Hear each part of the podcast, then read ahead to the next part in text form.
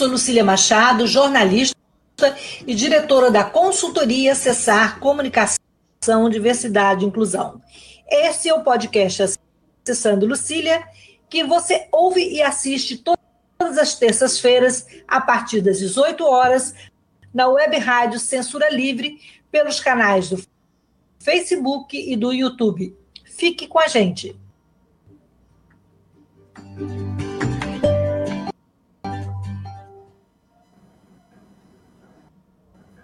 Olá, gente. Hoje o nosso podcast Acessando Lucília recebe dois convidados especiais.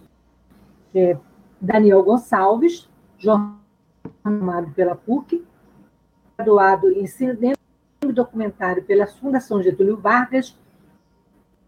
Eduardo Vitor, midiólogo em formação pela UF, criador de conteúdos. É, é, um, é um prazer receber vocês aqui para falar sobre protagonismo e ativismo dos jovens com deficiência. É, eu queria primeiro. É, vamos, o Dudu, que é um jovem de 20 anos, do subúrbio carioca, estudante aqui da UF, e que vem se protagonizando aí nas redes, seu YouTube Casa 7, Instagram. Eu queria que você falasse, Dudu, um pouco da sua trajetória de vida e também como pessoa com deficiência, até chegar hoje é, nesse sucesso que você vê nas redes, mobilizando as pessoas com deficiência e as pessoas também LGBT+. Oi, gente, boa noite. Eu sou Eduardo, tenho 20 anos, como Lucília me apresentou. Eu comecei na internet, Lucília, com 17 anos, logo assim que eu entrei na UF. Mas eu já tinha esse desejo há alguns anos, porque, enfim, eu fui um jovem que eu fui criado com internet. É, enfim, mesmo sendo uma pessoa pobre, eu, tive acesso à internet muito cedo. E, e, sendo uma pessoa com deficiência, eu era muito privado de sair de casa. Porque, embora eu tenha o privilégio, de certa forma, né, de acessar os espaços fisicamente, porque não tem nenhuma limitação muito grande, né, a, a ponto do Estado intervir no meu direito de ir e vir, claro que com nuances, mas de forma geral nunca fui impedido, sempre rolou muito uma superproteção, sabe? Na, na minha casa, enfim, na minha criação. Acho que muito desse capacitismo estrutural mesmo, né? Que é tentar prevenir os jovens e as crianças com deficiência de sofrerem uma série de, de atravessamentos, mas que não adianta muito, né? Enfim, é, como eu não podia sair muito de casa e tudo mais, a internet era um lugar que eu, que eu tentava me encaixar de alguma forma. Por exemplo, eu uso o Twitter desde que eu tenho 9 anos de idade. E hoje eu trabalho, né, criando conteúdo lá também, mas acho que isso tem muito a ver com a minha identidade, porque de certa forma eu, eu já comecei a atuar ali, né? Mas só em 2017 que eu comecei a, a falar sobre ser uma pessoa com deficiência, porque embora eu tenha nascido com uma deficiência, né, eu nunca eu nunca me senti deficiente o suficiente, né? Entre muitas aspas. Porque sempre foi esse discurso de não lugar que reforçaram a minha vida toda para mim, sabe? E, e, e, por muito tempo eu vivi nesse lugar. E, tipo, eu, eu via, por exemplo, o padrão, né? Não só de beleza, mas o padrão em relação a tudo na vida. E, eu, e parecia tão próximo e tão distante ao mesmo tempo. Eu não entendi o porquê. Mesmo sabendo sabendo que eu era uma pessoa com deficiência, eu achava que eu não sofria nenhum atravessamento por conta disso.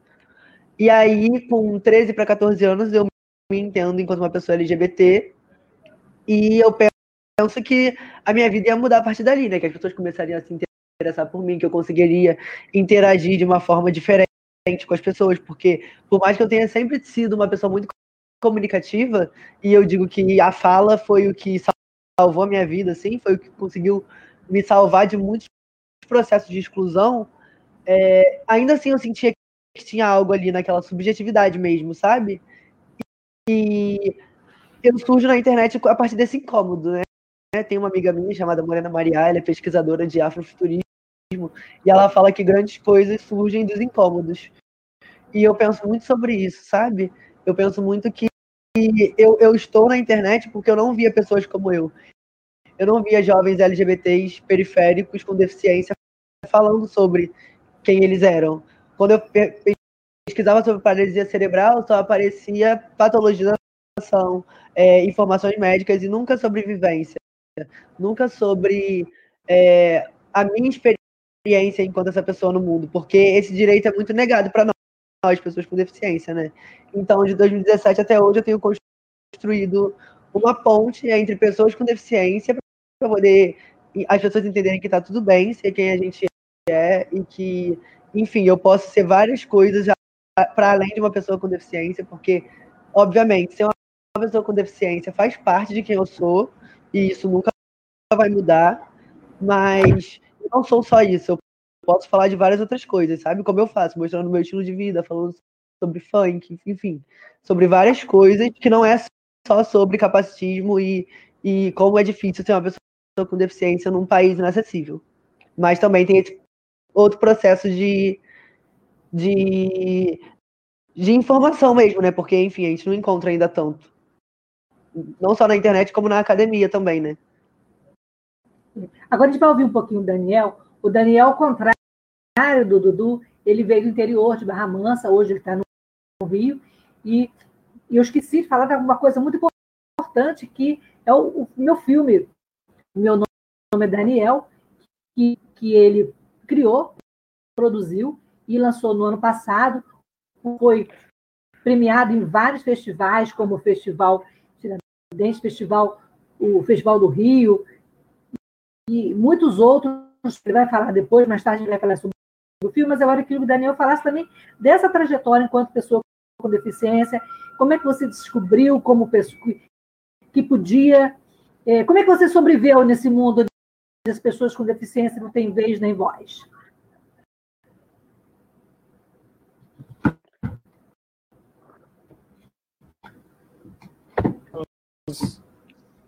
Eu nasci em Bahamas e moro aqui no Rio desde 2004. Né? Eu vim para fazer jornalismo na PUC e fiquei.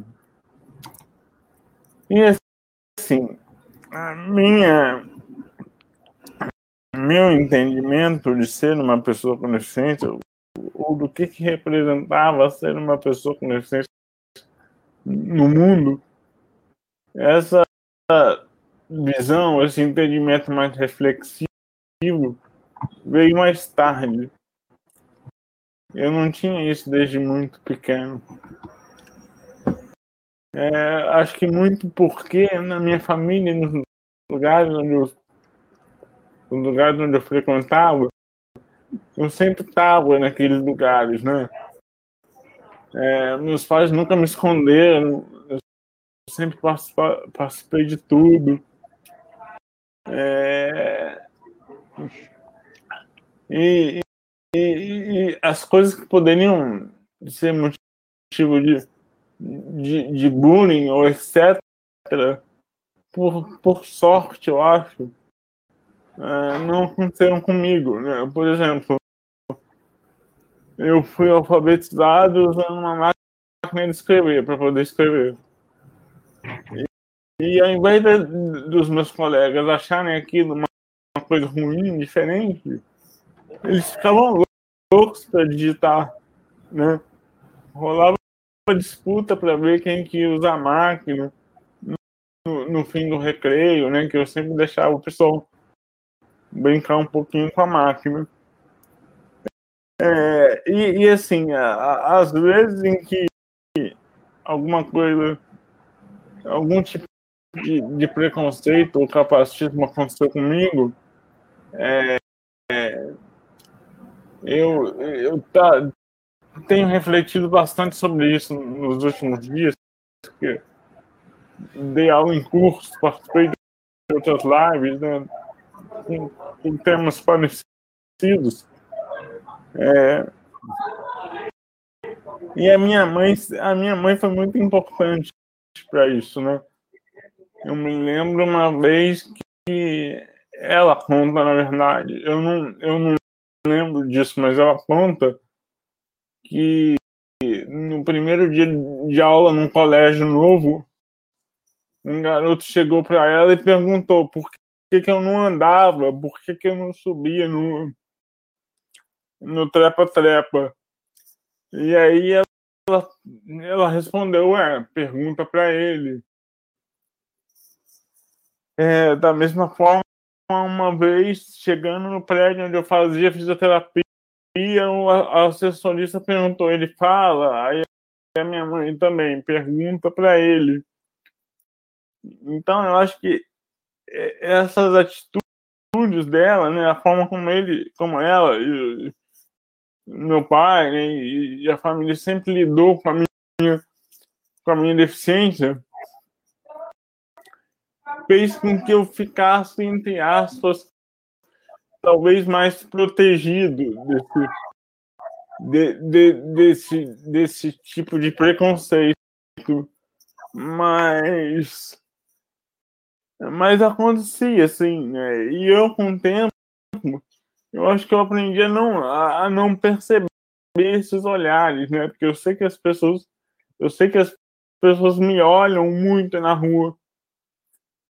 E eu aprendi a, a, a não perceber um pouco né, esses olhares, porque se fosse dar conta de tudo que as pessoas, de todas as pessoas que, que me olham, das mais variadas formas, eu ia ficar meio doido.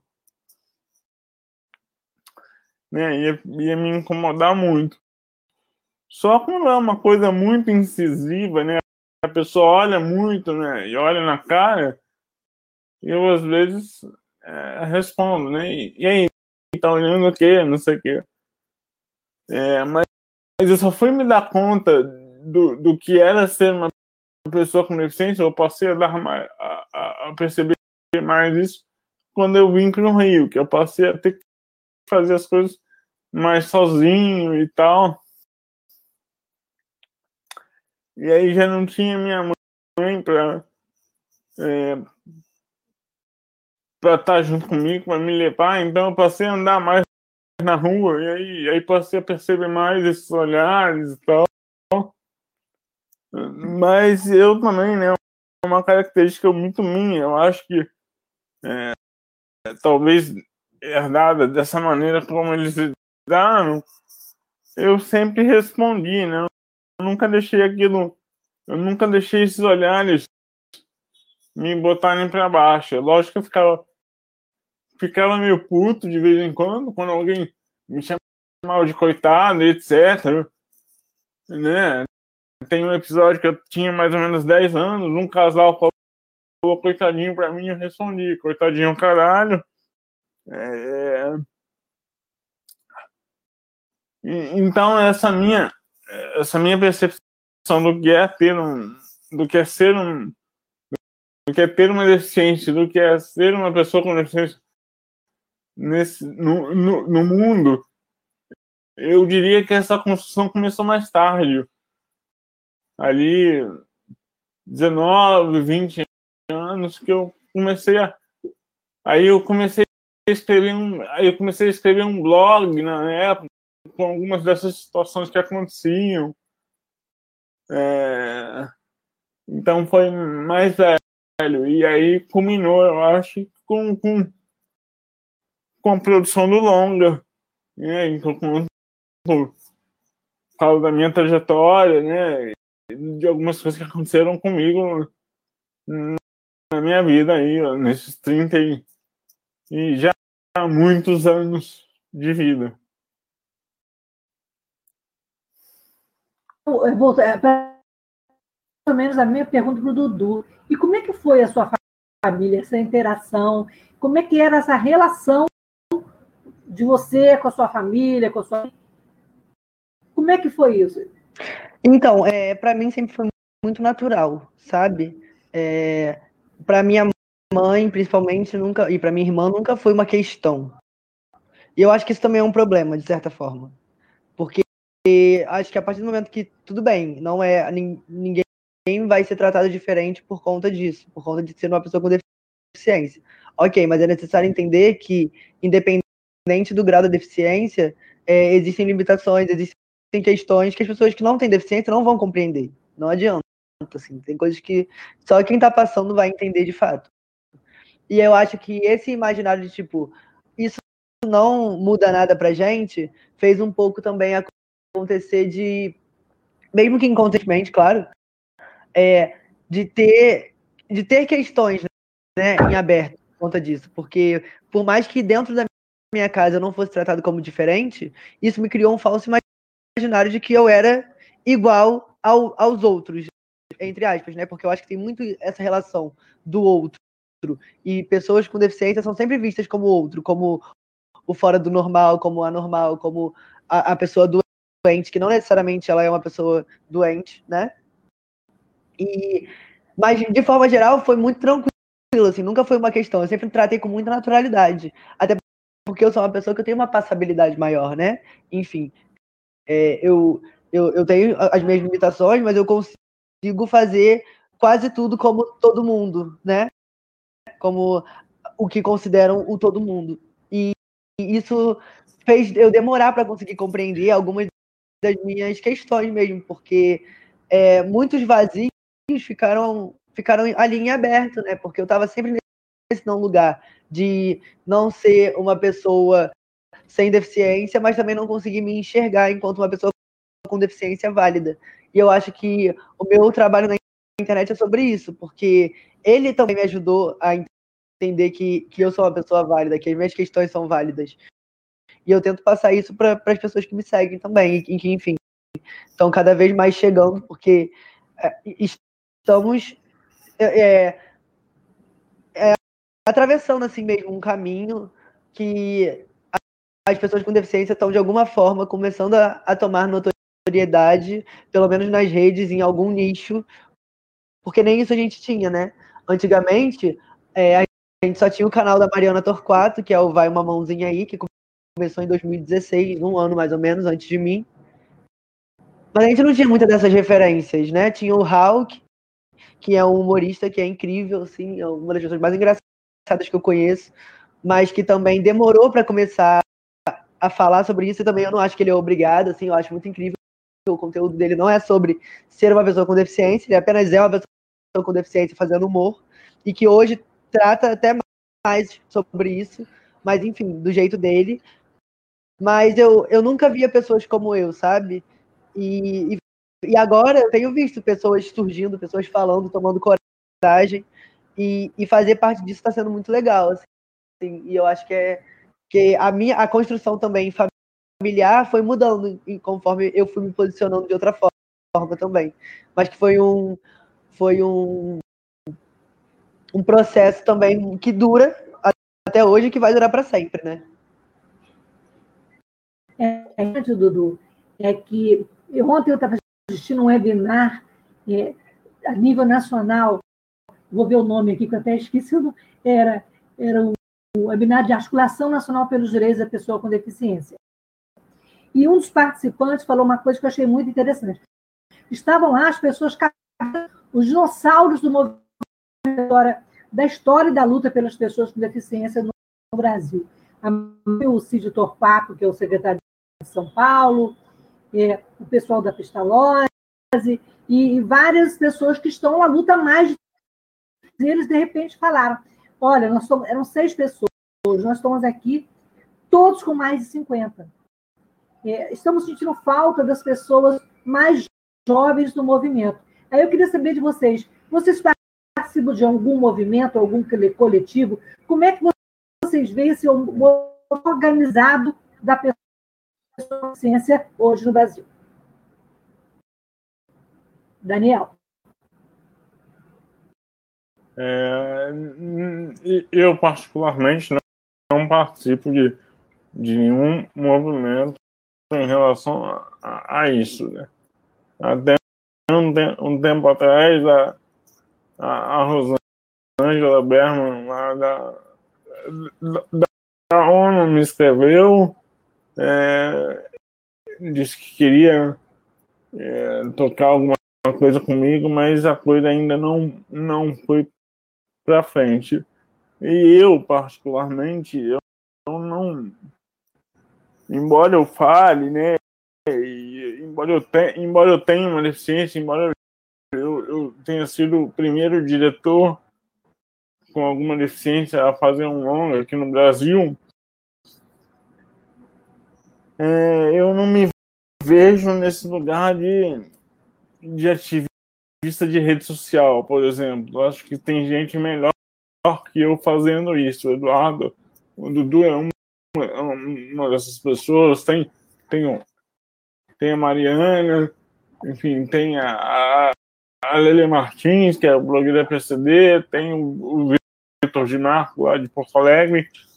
Então, é, acho que esse ativismo de rede ele, ele é importante, sim, claro, é, é, mas não é a minha é, fazer esse tipo de coisa. Eu sempre acho que eu acabo ficando mu muito forçado e tal. É, enfim, minha área é outra, né? É fazer filme, né? É, enfim, é esse outro lado. Mas eu acho que os dois movimentos são super válidos, né? E o que a gente precisa, precisa de alguma forma buscar é, é, é, é que a galera mais velha converse com essa galera mais nova, né? Porque é, e, e, eles, né, esse pessoal que está aí mais de 30 anos, provavelmente eles, na época deles, era bem mais difícil, né? Porque não tinha internet, né? É, própria maneira como as pessoas com deficiência eram vistas é, era, era pior, né? Era mais difícil, né? A pessoa ir para a rua, a pessoa fazer as coisas. É, então, acho que uma, um, um, grupo tem, acho que só tem a agregar um ao outro, né? Então, acho que a gente precisa é, arranjar uma maneira de fazer todo mundo conversar e, e, e se, e se unir de, de, alguma forma, porque o objetivo é o mesmo. E você, Dudu, como é que é a sua militância? É, militância entre aspas. É, no movimento organizado, você participa de algum coletivo?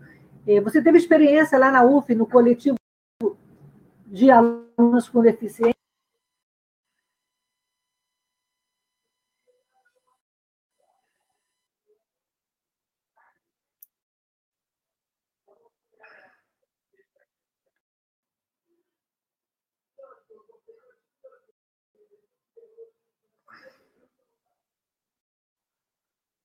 Mas, Dudu, acho que ela caiu.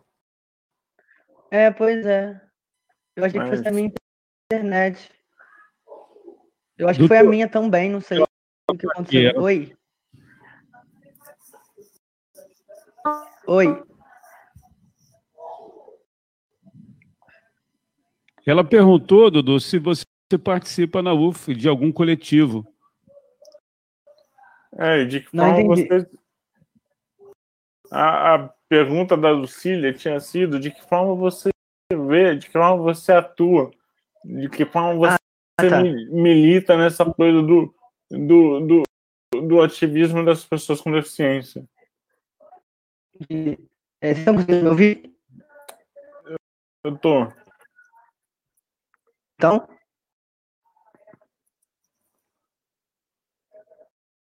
Estamos. Ah, tá. É, então, eu.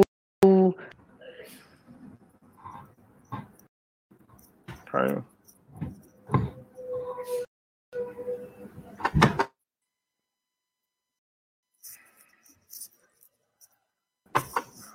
As conexões estão ruins.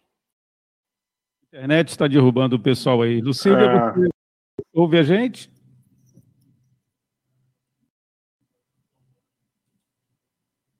Está me ouvindo, Antônio? Sim. Pode falar. Está me ouvindo? Eu vou falar enquanto a gente tenta resolver aqui o Voltei. problema do, da, da, da Câmara. Ó, o Dudu, Dudu voltou. Dudu, então continuei falando da militância e da, é, o que, que você acha de participar desses coletivos, da importância. E se você teve alguma experiência com o CAAD, que foi o coletivo de alunos e alunos com deficiência, eu não fui ativo no CAD, mas eu fiz parte do grupo, eu ouvi muito as experiências das pessoas, mas eu nunca participei ativamente. Eu acho que eu tenho um pouco de dificuldade com essa mobilização assim presencial, mas não é nenhum tipo, ai, não gosto ou sou contra, eu acho super importante.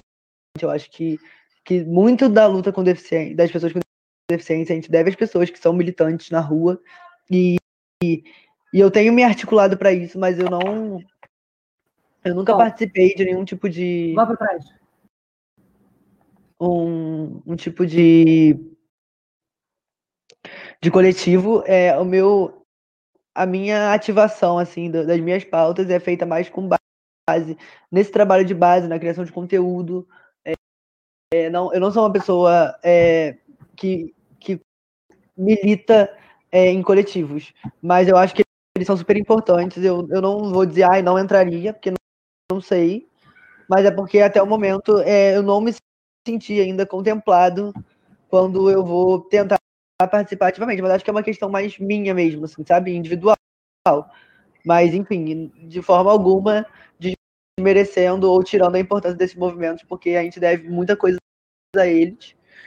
E, e é isso, né? Eu acho que tá tudo bem também a gente ser é, a, agir de forma mais independente e, enfim, é sem sem ter uma não vou dizer bandeira, né, porque foi parecendo muito sem lado, não é, não é sobre não ter lado, mas é sobre não ter.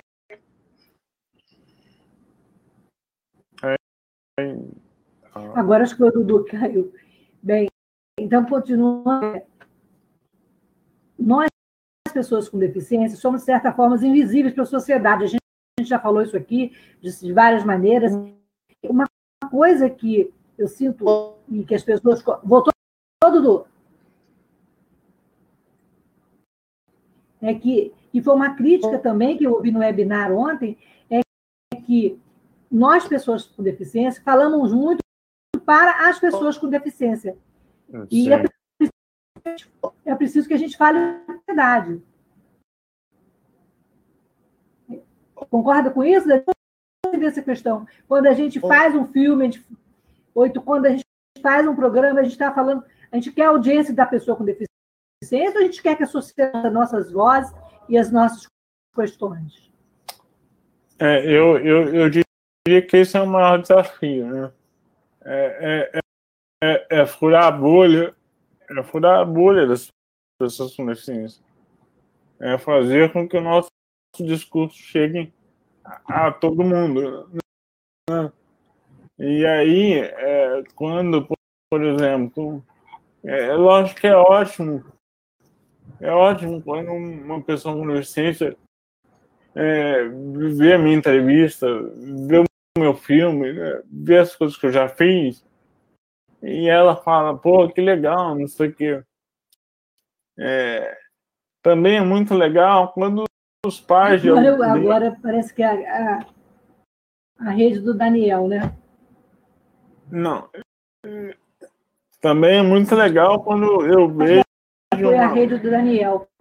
Vamos tentar o Dudu, então, para ver se ele complementa. Lucília, eu estou te ouvindo perfeitamente. Pode continuar.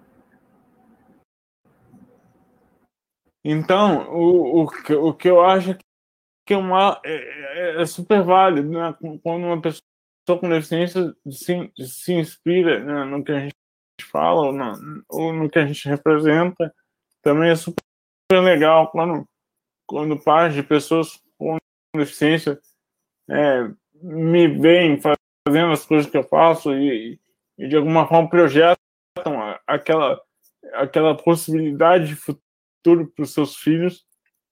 É, mas o maior desafio é o maior desafio é furar essa bolha mesmo, é falar para todo mundo e, e, e esse falar para todo mundo é, precisa ser um, um falar para todo mundo é, que também a, afaste que também afaste as duas visões que são mais comuns, né? É, que é o coitadinho o super-herói, o guerreiro, porque é, e aí tinha até um comentário desse no chat que uma, uma pessoa no, nos vê como três guerreiros. É, eu, eu não gosto disso. E eu até refuto bastante isso. Porque será que será que essa pessoa diria isso se é, as calçadas fossem mais planas, né? Se fosse fácil eu me deslocar pela cidade, eu passar por uma calçada reta e não esburacada, é, é, o que mais, né? E aí, o, o que está por trás disso, né? É que a minha vida é mais difícil do que a dela. É, e a minha condição, assim, a nossa condição, é, não pode nunca servir, eu acho, para poder tirar quem tá, é, quem não tem uma deficiência de uma tristeza, né? É, é porque a minha vida não é pior do que a sua. E esse discurso do guerreiro, é, sem que as pessoas percebam, né? Sem que as pessoas que repetem esse discurso percebam, esse discurso passa por isso, né? Passa por, por ver que eu, eu fazer as coisas né, com uma deficiência só posso fazer isso porque eu sou muito bom, né? Porque eu sou excepcional. E não é assim. Se, se fosse, se mais pessoas com deficiência estivessem aí, se fosse mais fácil né, para as pessoas estudarem, para as pessoas é, conseguirem ter empregos, é, passaria a ser mais comum, né?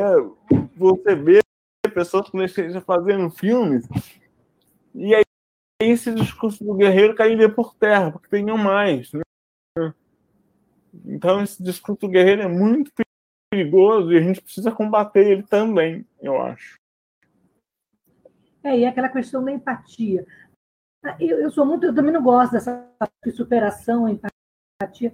Não é empatia, sabe? É uma palavra muito bonita, mas que não reflete o nosso cotidiano, a nossa realidade. Pessoas que falam, ah, toda vez que eu, que eu tenho que subir no ônibus, eu lembro de você. Toda vez que eu vou ao banheiro, eu lembro de você. Eu não quero ser lembrada quando eu vou ao banheiro, ou quando... eu quero ser lembrada é, é, pelo, pela, pela minha atitude, pela minha... quando eu estava, quando eu sofri um acidente, depois da manhã, que eu sofri um acidente tetraplégico. E, e eu fui para o Sara Kubitschek, que eu lembro que uma coisa que uma menina, que Sheila lá, do, do, que era uma cadeirante que já estava mais, estava se reabilitando, mas já tinha mais, eu tinha menos de um de, de sofrer acidente, estava naquele impacto, no choque, e ela falou, você nunca mais vai ser a Lucília, você vai ser a moça da cadeira de rodas. Eu não quero ser a moça da cadeira de rodas, eu quero continuar sendo a Lucília. E, e é. sabe, é, é, muito, isso, é muito pontual. A gente tem que ter o nosso lugar de fala e tirar né, de luta. Não é isso, Dudu? É. Pode falar dele. Não, porque eu acho que é isso, né? A, a, a nossa condição, é, a nossa condição que a gente tem, é, não, não, pode, não pode servir para tirar outra pessoa da, da, da merda, sabe? Então, ah, porque no, no fundo, o que está por trás disso é, é eu não, não, posso reclamar da vida. Olha como poderia ser pior se eu tivesse uma deficiência. E, e, e eu não acho que a minha vida seja pior do que a de uma pessoa sem deficiência, por exemplo. Né? Então, acho que é isso. É. Dudu, você tem alguma coisa a comentar sobre, esse, sobre essa fala do Daniel? Então, me fala. Não, total, é isso. Assim, é, eu penso muito sobre esse discurso do guerreiro. E, e eu tô num lugar diferente, né? Ainda de uma pessoa com deficiência, lógico, que é afetada por esse discurso. Mas como eu sou uma pessoa que eu tenho uma passabilidade muito, muito grande, porque eu ando, eu falo, eu, eu, eu consigo, de certa forma, me inserir em alguns espaços sem que as pessoas percebam, assim, pelo menos de primeira, mas, enfim, uma pessoa sem deficiência sempre vão saber apontar quem são as pessoas com deficiência, sabe? A gente nunca vai ser igual às pessoas sem deficiência e tá tudo bem.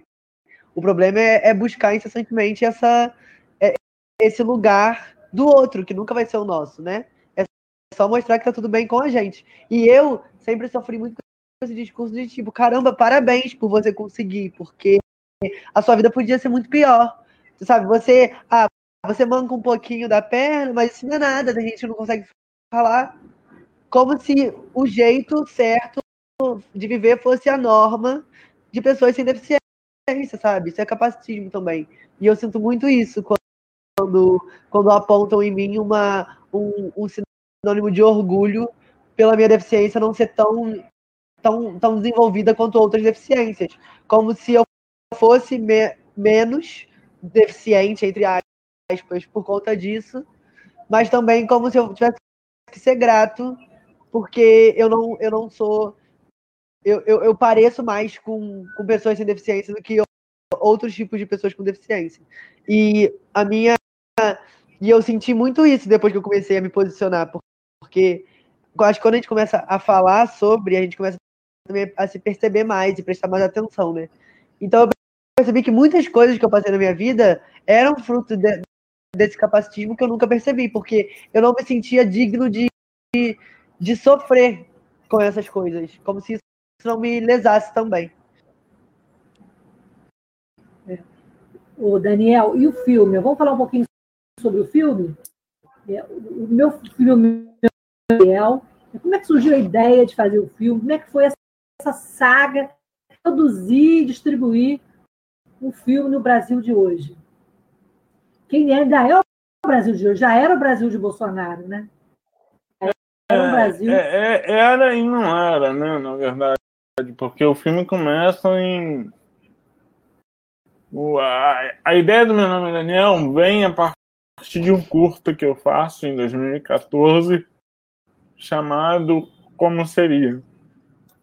E nesse curto eu tento imaginar como seria minha vida se eu não tivesse deficiência.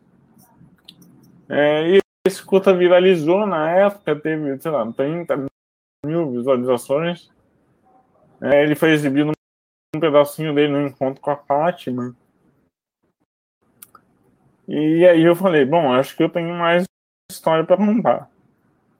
E aí começa a desenvolver o projeto que veio ser o Daniel é, com uma campanha de financiamento coletivo que eu fiz em 2015, de maio a julho de 2015.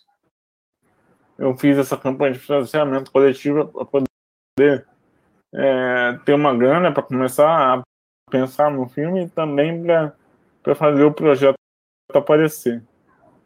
E dessa campanha, eu, a gente conseguiu bater a meta, né? A gente conseguiu 130% da meta e o projeto apareceu. Saiu notinho no Globo Online, etc. E aí, através de um amigo, né, ele deve ter mostrado o projeto, né, a ideia do filme para o Roberto Berliner, que é, que é um produtor e diretor já com mais de 20 anos, quase 30 aqui no Rio. E aí o Roberto me chamou para conversar. E dessa conversa, é, a, a, produtora dele, que é a TV Zero, entrou de produtora junto com a minha, que é o seu filme, no, no Meu Nome é Daniel. E, e já, com, já com o Roberto no, no projeto, a gente entra no edital da Rio Filme de, de 2015, que foi o último edital. O último edital feito pela Rio Filme. É, aí fomos finalistas e aí na defesa oral a gente apresentou super bem e ganhamos esse primeiro edital. É, em 2016 a gente entra no edital do BNDES, que também foi o último edital que o BNDES fez. E aí o projeto já estava mais encorpado e tal, a gente também foi finalista do edital do BNDES. E também e aí na defesa também fomos super bem e ganhamos. E ganhamos o edital do BNDES. Então, então o, o, o meu nome é Daniel, ele foi feito com grana do financiamento coletivo, um pouquinho. É, grana do, do edital da Rio Filme e grana do edital do BNDES. Esses dois editais eles não existem mais. Eles não, não foram feitos mais. Na verdade, é, o BNDES chegou a abrir um edital em 2018. Eu coloquei um projeto nesse edital do BNDES 2018, mas logo que mudou o governo, o, o, o, o edital parou e ninguém sabe o que, que vai ser desse edital. É, então, o, o filme foi feito, né? Ele come, começa em 2015, aí tivemos, tivemos gravações ali, ali ao longo de 2016, 2017. Em 2017, do meio para o final do ano, é, o filme foi foi editado. Ele fica, ele fica pronto ali no iníciozinho de 2018. Então ainda não era, ainda não era o, o atual governo, ainda era o Temer. E, e ele tem a sua primeira exibição é, em, em, em junho de 2018 no festival no, de Curitiba, o Olhar, o Olhar Cinema. A gente podia. Então, a gente está falando. Não. Então ele, ele, então ele foi feito ali nesse finalzinho do, do Temer, mas ele já foi lançado, né, lançado comercialmente no, no governo do Bolsonaro. É, eu não, não, sei se esse filme teria sido feito se eu tivesse demorado um pouquinho mais para, enfim, para apresentar o projeto, por exemplo. Talvez ele, talvez ele até existisse, mas seria um filme diferente. É, é, e assim, o, o, o, hoje hoje, logicamente, está muito pior, porque, como eu falei, é, é, é, e aí eu acho que está muito pior, acho que está pior aqui no Rio, né? Porque é, é, em São Paulo você ainda tem a SP Cine, que é a Rio Filme, o equivalente a Rio Filme de lá, que continua fazendo edital, né?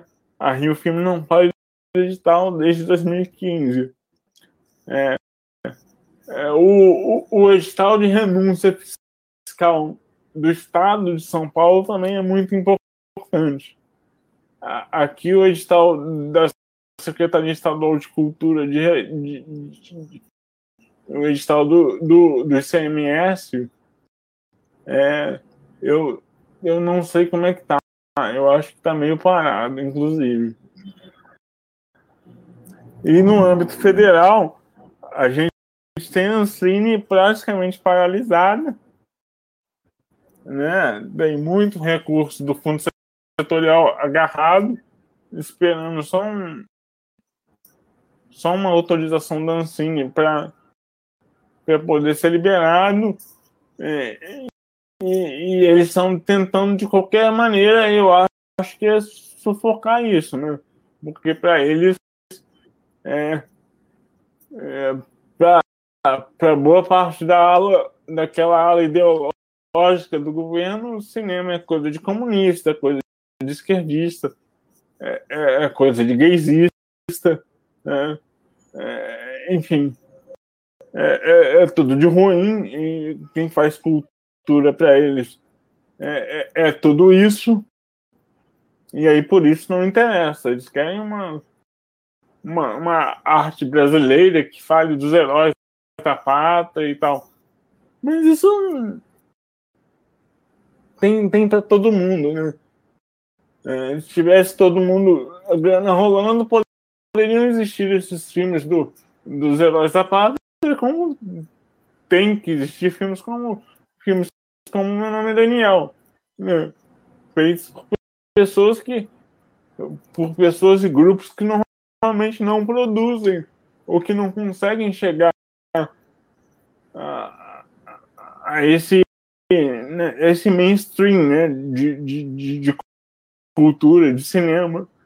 É, então, é, né, o ano passado o governo tentou barreirar um, um edital LGBT do, do, do, fundo setorial, porque né, não pode, né, a família brasileira, a família tradicional brasileira não, não quer isso. É... Então é isso, assim, não sei. É... Acabei emendando um monte de coisa na outra, mas. Não, Só que a gente passasse um pouquinho um pedaço para ele do filme, para quem não viu, e você Sim. depois falasse ou está disponível, e depois a gente volta para falar do pós-normal e dos planos para vocês nesse período produtivo da quarentena, do isolamento. Vamos ver então o tema Daniel. Meu filho, mas você nunca dirigiu no Rio de Janeiro. Tudo bem, mas. Dirigi hoje.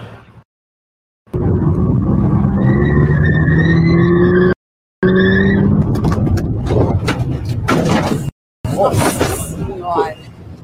Bateu. Eu dei meus primeiros passos mais ou menos seis anos. Essas imagens são o primeiro registro em que eu ando sozinho.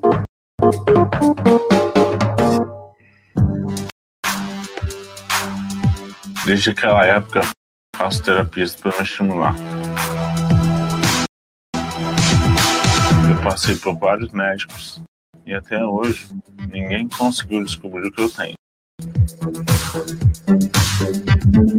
Vendo essas imagens, eu percebo como minha família nunca me tratou como uma criança especial. Uma vez, um casal falou coitadinho pra mim e eu respondi: coitadinho é o caralho. Eu tinha 10 anos de idade.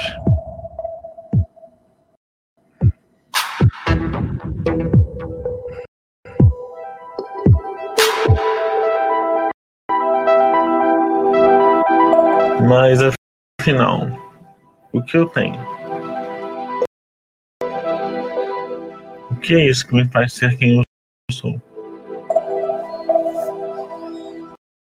Uma coisa é certa. Eu sou diferente. E essa diferença que me faz único.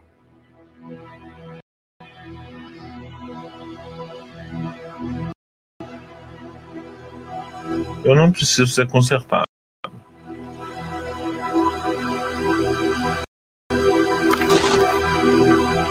Eu não preciso ser igual a você.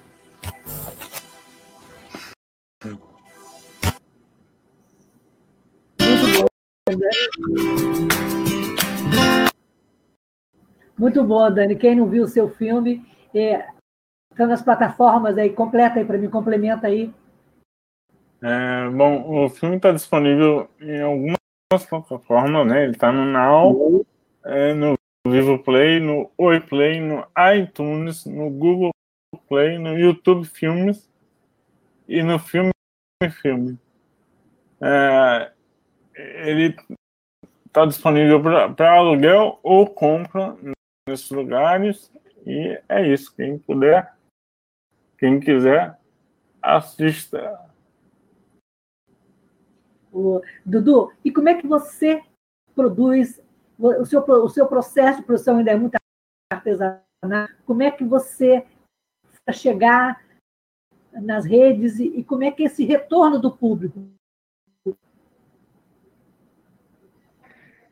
Então, tem sido bem doido, porque, embora eu produza conteúdo há três anos, ainda tá, é um processo e é, eu, faço dupla jornada, eu trabalho com outra coisa em horário comercial comercial. E, enfim, com a pandemia, home office, tá tudo sem horário, assim. Eu tô trabalhando duas vezes, três vezes mais. Porque é isso, assim, para e faz comida e aí volta para poder trabalhar.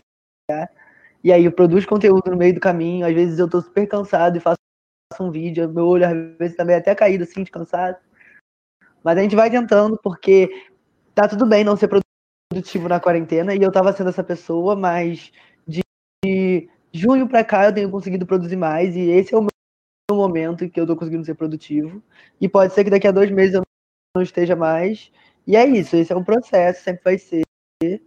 Todo, cada um vai ter seu tempo de produção e eu tenho tentado fazer no meu tempo, eu tenho tentado não me cobrar tanto e é, e é o maior desafio assim para mim, porque acho que ser uma pessoa com deficiência também estimula muito isso na gente, né? A gente precisa ser o melhor sempre, porque sempre vão estar duvidando da nossa capacidade. E isso é muito enraizado na gente, né? E às vezes eu percebo que eu, como eu tô trabalhando, às vezes, tipo, 16, 17 horas por dia, seja no meu trabalho, seja editando vídeos, seja fazendo criação de conteúdo, e eu só durmo e trabalho, basicamente. Isso não é saudável, né, também. E, e falar de trabalho também, sendo uma pessoa com deficiência, é uma doideira, porque é privilégio também, né? Porque, enfim, pessoas com deficiência não estão no mercado de trabalho. E quando nós estamos, a gente sempre precisa ser o melhor e se cobrar dez vezes mais e adoecer por conta disso. Eu acho que também é muito necessário a gente falar sobre isso. E planos para pós-pandemia, a famosa volta ao novo normal? Quais são os seus planos? Eu não acredito muito no novo normal, nesse, nessa palavra, mas eu, eu pretendo que assim que essa vacina sair, em nome de Jesus, gente, tem que sair essa vacina. Eu pretendo voltar a, a me mobilizar de forma mais organizada, é, promover, promover, enfim, é, alternativas que saiam da internet, mas nesse momento eu estou tentando estruturar essa base, enfim, espalhar algum tipo de mensagem, espalhar um tipo de vivência de ser uma pessoa com deficiência, porque, enfim, somos múltiplos, somos diversos, somos vários, temos necessidades diferentes, temos objetivos diferentes. E eu acho que meu trabalho está sendo esse, sabe? Mostrar que o meu jeito de ser uma pessoa com deficiência está certo, mas que também existem várias outras possibilidades, porque, enfim, nós não somos um grupo homogêneo. Eu acho que eu sempre tento bater muito nessa tecla. Então é isso, mobilizar as pessoas que são iguais ou parecidas comigo, para que a gente consiga mover, se mover e se mobilizar para poder, enfim, não só lutar, mas para poder também conseguir compartilhar as nossas experiências, porque eu acho que falta muito isso. Daniel, eu sei que esse período para você também está sendo frenético, são cursos, lives, e, e você tem projetos, né, Daniel? Você que você falasse também do, do projeto de habilidade. Ah, sim. É... Bom, depois que isso passar, né, não sei ainda se com vacina ou com, com imunidade no rebanho, né, espero com vacina, é, é, eu tenho um, um, projeto que, na verdade, eu não sei se vai ser filme, se vai ser série, se vai ser exposição, se vai ser os três, que se chama A Sexibilidade, e é um projeto que vai falar sobre sexualidade e pessoas com deficiência. É, esse projeto ele surgiu durante a edição do, do, do, do, meu nome é Daniel, e é um projeto que eu tenho muito carinho por ele, acho que é um projeto que vai ser, enfim, bem polêmico, mas polêmico no, no, bom sentido da palavra. É, e é isso. Está em negociação com canais de televisão, é, com, com possíveis patrocinadores para poder é, viabilizar ele. E aí pode ser que seja três coisas ao mesmo tempo: filme, série e, e exposição também. Muito bom. Meninos, foi muito bom dividir o espaço com vocês, conhecer o trabalho de vocês, trocar ideias e ver que nós somos diferentes, mas temos é, nossas, nossos trabalhos se encontram de alguma maneira né, e, e acessível, dando voz às minorias, minorias que são tantas minorias, né? É, temos aqui também a participação da parceira Delma, que é muito bom conhecer o pensamento e trabalho do Dudu e do Daniel. O filme é maravilhoso, de Barra Mansa, Daniel. Hum, Muito bom legal. saber da audiência aí. E agradecer a presença de todos. E que vocês deixassem um contato para que as pessoas possam interagir com o trabalho de vocês. Daniel, Dudu, Instagram, e-mail. É, Instagram, arroba Daniel Goncalves. O meu Instagram e Twitter, arroba o Eduardo Victor. Bem, a gente se encontra aqui na próxima terça-feira, quando a gente vai receber a Berman, que o Daniel falou, que é uma pessoa muito importante na história do movimento da pessoa com deficiência no Brasil e no mundo, e ela é da ONU, e a Rosângela vem falar desse movimento e também da importância de novas pessoas, jovens, é, estarem inseridas é, na. Esse novo movimento da pessoa com deficiência pode, deve dar nesse tempo, luta mais do que nunca é necessária, em que o governo, o desgoverno e as coisas estão tão difíceis para o Brasil. Gente, um beijo para todos e a gente se encontra na próxima terça. Beijo, Lucília.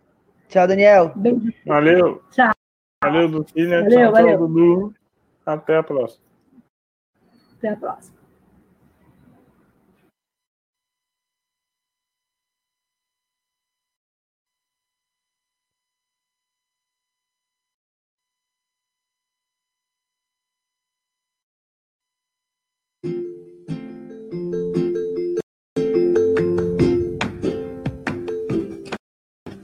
Eu sou Lucília Machado, jornalista e diretora da consultoria Cessar Comunicação, Diversidade e Inclusão. Esse é o podcast Acessando Lucília, que você ouve e assiste todas as terças-feiras, a partir das 18 horas, na web rádio Censura Livre, pelos canais do Facebook e do YouTube. Fique com a gente.